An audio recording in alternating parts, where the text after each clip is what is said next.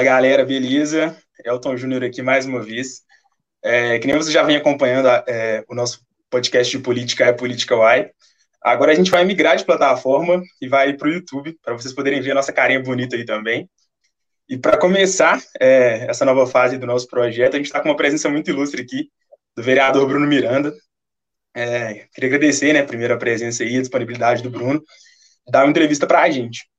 É, essa semana, que nem a gente acompanhou aí, teve um, projeto na Câmara que foi votado acerca de um empréstimo para custear as obras de prevenção à enchente do Horizonte. Esse projeto repercutiu muito porque não foi aprovado. Então a gente vai trocar essa ideia com o Bruno, é, falar um pouco sobre o projeto, falar sobre, sobre ele também, a carreira dele política, enfim. Rodolfo também tá aí, olha lá, a carinha dele bonitinha ali, gente. Alô, galera, é... e aí? Como é que tá todo mundo? É, o Elton tava esquecendo de mim aí, mas eu tô aqui também. Mais uma semana.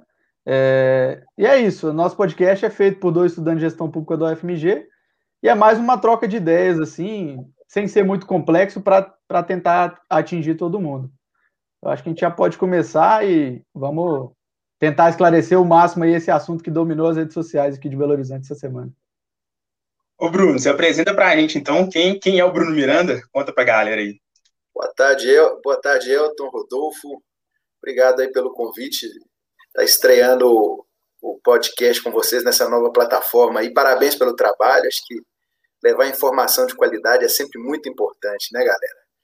É, eu estou no terceiro mandato na Câmara Municipal, é, fiquei de fora esses últimos quatro anos, nessa legislatura passada, e retomamos agora um, um mandato lá na Câmara, e, enfim, já com muitos desafios, né? Nós estamos vivendo um momento de um cenário de guerra na, na, na, na nossa cidade, mas em todo o país, em todo mundo, assim, desafios gigantes de toda ordem. E nós tivemos esse, um episódio triste essa semana, é, o Elton já abordou aí na introdução, que foi a não aprovação de um recurso importante para o vetor norte de Belo Horizonte. Mas vamos desdobrar isso, isso mais para frente aí. Hoje eu estou na presidente da comissão de orçamento, sou relator da comissão especial de enfrentamento à Covid lá da Câmara, faço parte também na Comissão Especial de Internacionalização. Então, assim, estou em vários colegiados lá tentando colaborar e contribuir com um pouco de experiência que eu tenho. Massa demais, Bruno. E já falando um pouco dessas funções que você ocupa na Câmara, eu queria te, te perguntar para pedir para explicar um pouquinho sobre algumas dessas funções, né? Porque o nosso podcast ele vai bem nessa linha de, de explicação mesmo, de trazer para as pessoas algumas informações que para a gente que está no meio político já parece simples, né, redundante assim, mas para quem está ouvindo pode ser uma informação nova, então acho legal a gente explicar. E primeiro queria que você falasse um pouco sobre a função de vice-líder do governo, né, que você ocupa lá na Câmara, e queria que você falasse também sobre a presidência da comissão de, de orçamento. É, o que você faz nessas funções, o que, que é atribuído para você é, nessas duas tarefas aí? Tá. Na tarefa de vice-líder de governo, a gente atua no acompanhamento dos projetos do executivo, né, nas comissões, nos, no plenário, ajudando na interlocução, no esclarecimento, no debate desses projetos junto aos demais parlamentares, para que a gente consiga, obviamente, obter maioria e para o plenário tentar aprovar os projetos. É, a gente acaba atuando também no, no, no, no, apoio, né, na interlocução com, com, da Câmara com o governo, enfim, são várias frentes e é um trabalho é, intenso, mas é, é gratificante, obviamente, sempre apoiando o líder né, do governo. Em relação à comissão de orçamento, eu, é uma comissão importante, é a comissão que avalia é, os projetos do ponto de vista orçamentário, né, se eles estão se eles estão gerando algum impacto no orçamento que não está previsto, enfim, todo projeto que tramita na Câmara Municipal obrigatoriamente passa pela comissão de orçamento. Né? É a comissão de orçamento e a comissão de legislação e justiça são as comissões é, vamos dizer assim, que, que recebem o maior número de projetos na Câmara, porque uma avalia a constitucionalidade e a legalidade do projeto, e outra avalia a questão orçamentária. Além disso, a gente acompanha a execução orçamentária da Prefeitura, né? É, a, cada, a cada quatro meses, a Prefeitura precisa ir à Câmara prestar conta é, do que ela arrecadou, de qual foi é, a sua arrecadação no período, como está sendo empenhados os recursos, é, qual pasta que está executando mais ou menos o orçamento, é, enfim, todo tipo de esclarecimento acerca do, da execução orçamentária do município, a gente é, traz para a Câmara para nas audiências públicas serem discutidas. A sociedade civil pode participar e participa, mandando perguntas para os secretários, enfim, né, cobrando algumas medidas também que precisam ser cobradas do, do Executivo. É um trabalho de muita responsabilidade. Não, massa demais. E aí, já entrando um pouco nessa, nessa questão do empréstimo mesmo, é, pelo que eu apurei aqui, o empréstimo era de quase um bilhão de reais, né, e seria usado para pagar é, a, as obras de, de, prevenção à enchente. A gente, é, é, um assunto recorrente, né, as enchentes aqui em Belo Horizonte, porque toda chuva tem enchente, né, infelizmente. É, e muita coisa se discute sobre isso e a gente fica meio, meio que na dúvida. É, a oposição, quando, quando vetou o projeto, é, uma das, das justificativas que ela, que ela deu é que não tinha, não tinha dinheiro para pagar o um empréstimo desse porte, que faltou diálogo do governo, várias coisas nesse sentido. E aí, é, a primeira, per é, primeira pergunta nesse sentido que eu quero te fazer, como presidente da comissão de, de orçamento da Câmara, tinha dinheiro para pagar, dava para pagar, ou o empréstimo ia comprometer é, a saúde fiscal da prefeitura? A gente sabe que BH é uma prefeitura que está com as contas bem saneadas, tá, tá assim com a, com a casa arrumada, né, com a casa em dia. É, um empréstimo desse porte ia comprometer ou não? Não, isso foi muito bem esclarecido, inclusive, em reuniões preliminares, sabe? Na própria reunião de prestação de contas que nós fizemos na comissão de orçamento, isso foi deixado muito claro. A prefeitura tem tá, utiliza o limite de 17,85% de endividamento é, referente à, recente, à receita corrente líquida do orçamento. E o limite da, prudencial da lei de responsabilidade fiscal é 120%. Então a gente tinha 90%, quase 90% ainda de, de margem para poder contrair, sabe, a, a, empréstimo. Então, assim, esse argumento, ele, ele, ele não cabe, ele é facilmente combatido, e a oposição sabe disso. No primeiro turno, ano passado, o novo, por exemplo, que a oposição, Calil, votou favorável. É, agora, acho que, não, não, sei por qual motivo, mudaram o entendimento. É, o próprio secretário Valadão teve, na semana anterior à votação do projeto, na Câmara, numa reunião com diversos vereadores, esclarecendo ponto a ponto do projeto. É, mas, é, infelizmente, a cidade foi muito prejudicada muito prejudicada porque é uma área que demanda atenção do poder público, é, tanto na região do Isidoro, que seriam feitas ali é, estavam previstos com esse recurso intervenções urbanas qualificadas, preservação de nascentes, implantação de parque é, ecológico, parque linear, parque ciliar, para poder é, é, é, garantir a preservação da mata remanescente das enchentes, bem como a urbanização adequada daquela localidade, né, com equipamentos públicos de qualidade, enfim. É, é uma nova cidade que seria construída ali. Né. A questão de regularização fundiária estava pacificada já no Tribunal de Justiça, é, já, já havia um entendimento do TJ de passar para a Coab, a Coab de transferência para o município. Então, esses argumentos não colam e é isso, infelizmente, é uma disputa pequena, né, diante da, da, da, da importância desse recurso, prejudicou muito a cidade, principalmente o vetor norte, que é tão sofrido. E além das obras complementares da Vilarinho, né, porque você tem ali uma, as, as obras principais com recurso já garantido, como o próprio prefeito disse, na campanha, os 200 milhões para aquelas grandes bacias de contenção, mas as intervenções são muito maiores, né, e precisam de algumas obras complementares para poder dar conta de, de, resolver definitivamente o problema. E, infelizmente, esse recurso estava, né, anos de, de, de, você, você discutir, você construir uma articulação para garantir um empréstimo desse tamanho num organismo internacional, isso não é do dia para a noite, né? Precisa de projeto, o BID não vai emprestar dinheiro para a prefeitura se a área não estiver resolvida do ponto de vista de regularização fundiária. Isso não é assim. Né? Não é como você, você ir na, num vizinho pegar 10 reais emprestado. É um, não é. E assim, tem que ficar muito claro. Né? Vocês estão na, na, estudando gestão pública, é uma articulação que demora, complexa, você tem que mandar um milhão de documentos, provar isso, mais aquilo. E esse trabalho foi todo julgado no lixo. Né? Isso é lamentável, muito triste, muito triste mesmo. É, eu ia fazer uma pergunta agora para você, Bruno, justamente sobre a questão da regularização fundiária. É, eu sou morador aqui da região norte, eu conheço a área lá do Isidoro, é, sei, sei do que, que aquele povo lá sofre, né?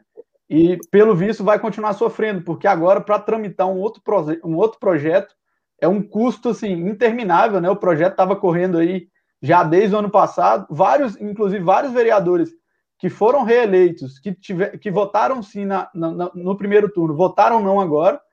É, e aí a pergunta que fica é se, se você acha que isso foi um, algum, algum recado que esses vereadores quiseram passar, e, e se é, talvez isso é para prejudicar um eventual, uma, uma eventual candidatura do Calil para o governo do Estado.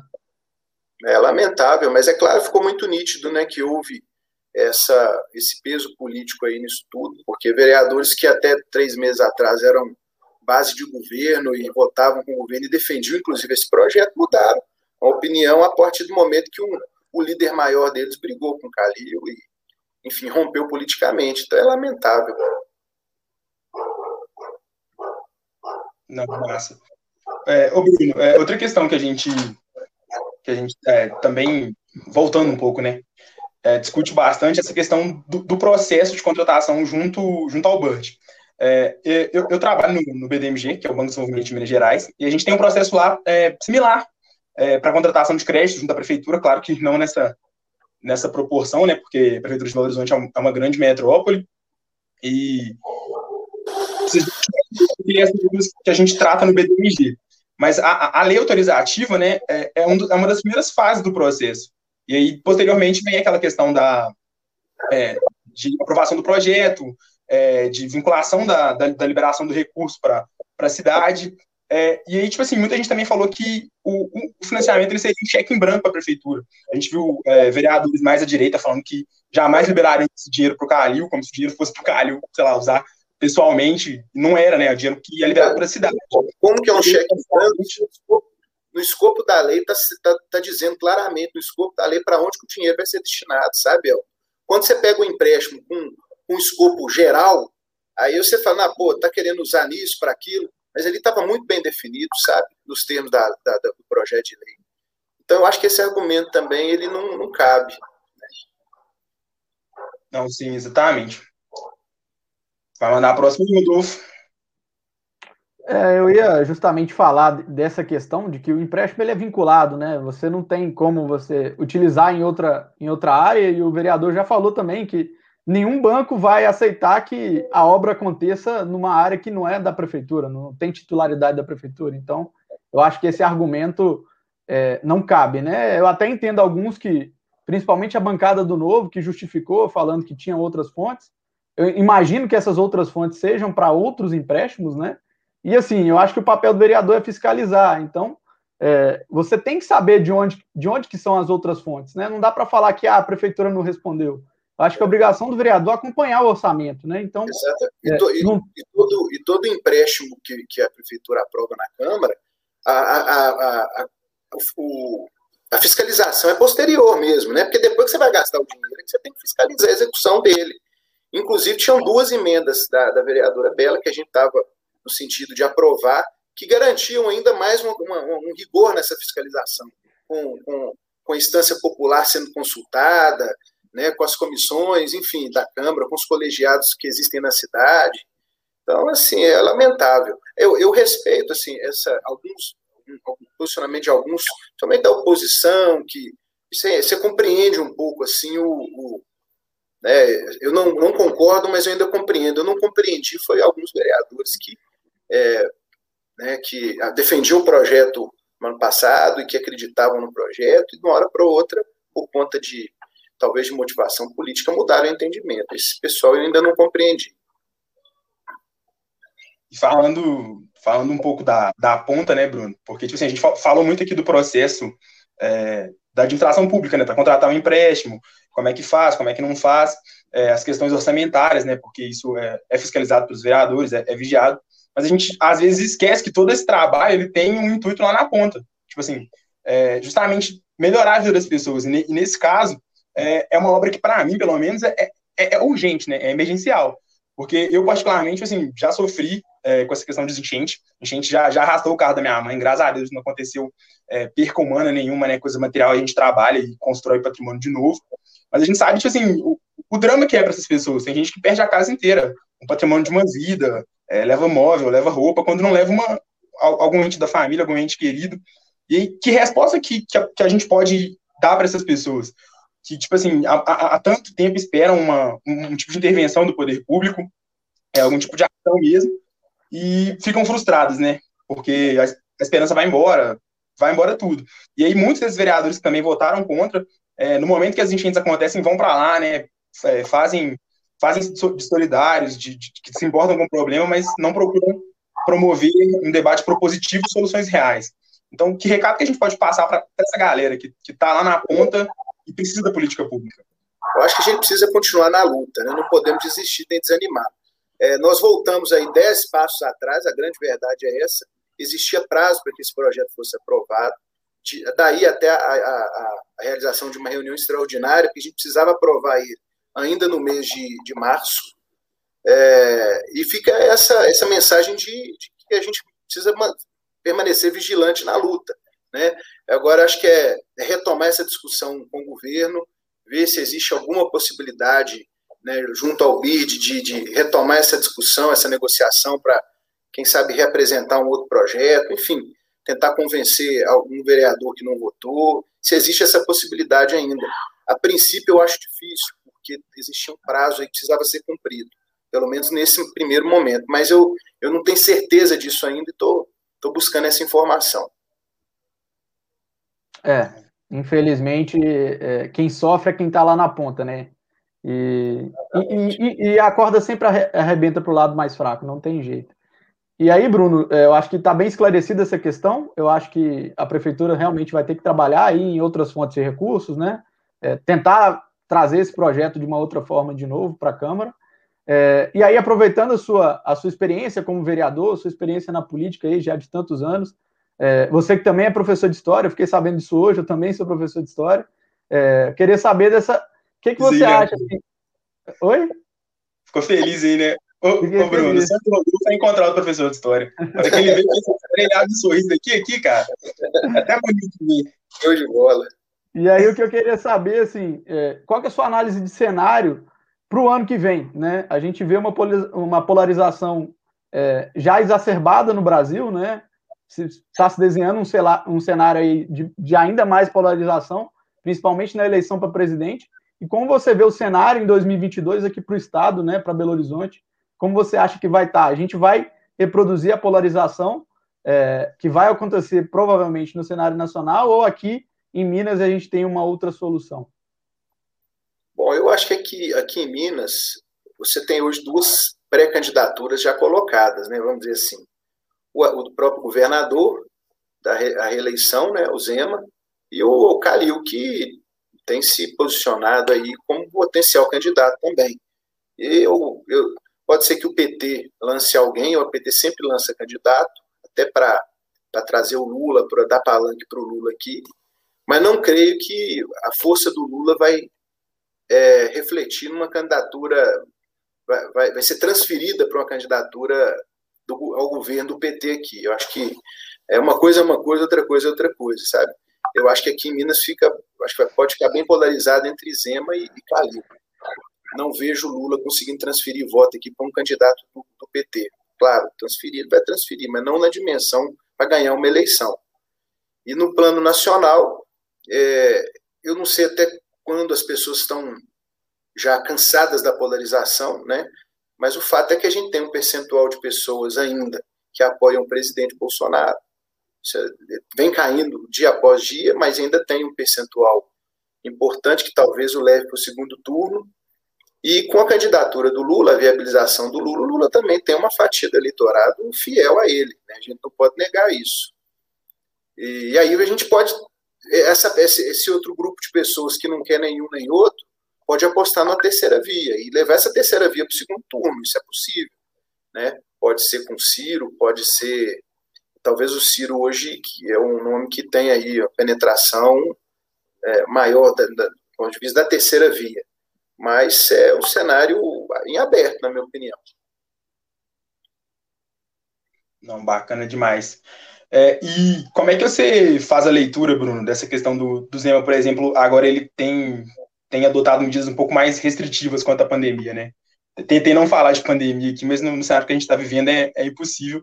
A gente viu que na primeira fase o governador é, foi contra medidas de fechamento, coisas do tipo, e agora ele meio que já, já vai no sentido contrário ao governo Bolsonaro, e adota fechamento no, no estado inteiro. Se você entende que isso pode ser é, é uma preocupação real porque os leitos realmente não estão colapsando no estado, ou pode ser um, uma sinalização política também? Eu acho que é uma preocupação real. Eu acho que, eu acho que a preocupação já passou, passou da fase de preocupação. Já, o problema já está aí, né? Então por isso que ele teve que adotar essas medidas. Ninguém quer fechamento, ninguém apoia lockdown. Lockdown é muito ruim para todo mundo, fechamento, isolamento, ninguém gosta disso. Agora isso é necessário, né? No mundo inteiro, onde eles conseguiram conter a velocidade de transmissão, tiveram que fazer algum tipo de medida de, de restrição de circulação, né? Como é, aqui as coisas foram né, tocadas de forma frouxa, eu acho que o Zema tem que agradecer muito ao Calil, porque com, esses, com essas ações que o Calil fez em Belo Horizonte de segurar a capital, né, porque você acaba inibindo gente de fora para vir para Belo Horizonte tudo, e acaba ajudando o resto aí da, da, do Estado. Mas, infelizmente, com essas novas variantes, com a, com a facilidade de transmissão e a velocidade de transmissão dessas variantes, né, acho que o governo do Estado viu que não tinha como o sistema já colapsou, né? Então, para não, para a gente não viver um terror ainda maior, teve que, teve que fechar mesmo as cidades. A situação é gravíssima, gravíssima. É, Rodolfo, eu vou ter que acompanhar a relatoria do, do vereador. É, ô Bruno, a gente já vai, já vai caminhando para o final. Queria agradecer a você pela, pela boa vontade, né, disposição de estar aqui com a gente, é, ainda que remotamente, né? A gente queria talvez fazer isso presencialmente, de maneira mais mais leve, mais tranquila. Pedir pro vereador dar uma palhinha aí, que a gente acompanha nas redes sociais, que o Bruno conta pra caramba lá com violão. Mas isso fica para um, um futuro próximo aí, que Boa, quiser, vai vencer isso tudo. Eu, eu que agradeço. Diga. É, não, é, só queria deixar o espaço aqui aberto para você, fica à vontade, pode falar eu o que quiser. Queria te agradecer, eu queria agradecer o Rodolfo aí pelo bate-papo, te parabenizar, né, pelo desempenho na eleição, te parabenizar aí nesse, nesse espaço que você fala, porque você de fato foi uma figura que brilhou na eleição, jovem, com uma pegada né, muito sua e, e conseguiu realmente passar né, a sua verdade para o eleitor. Teve uma ótima votação, tá de parabéns. Tomara que na próxima sem plaque e entre lá na Câmara, que nós estamos precisando de gente boa e preparada assim lá. Obrigado, Bruno. E já deixar o convite aqui para voltar. É, a casa é sua, sempre que quiser, fica à vontade. E esse foi o É Política Wide dessa semana, gente. Um abraço para vocês. Rodolfo, dá tchau também, né? Ignorei o Rodolfo aqui. Só fico falando com ele, quando tem visita. Abraço, gente... professor Rodolfo. Um abraço. abraço para todo mundo, galera, e até a próxima semana. Tchau, tchau. Até mais, tchau, tchau.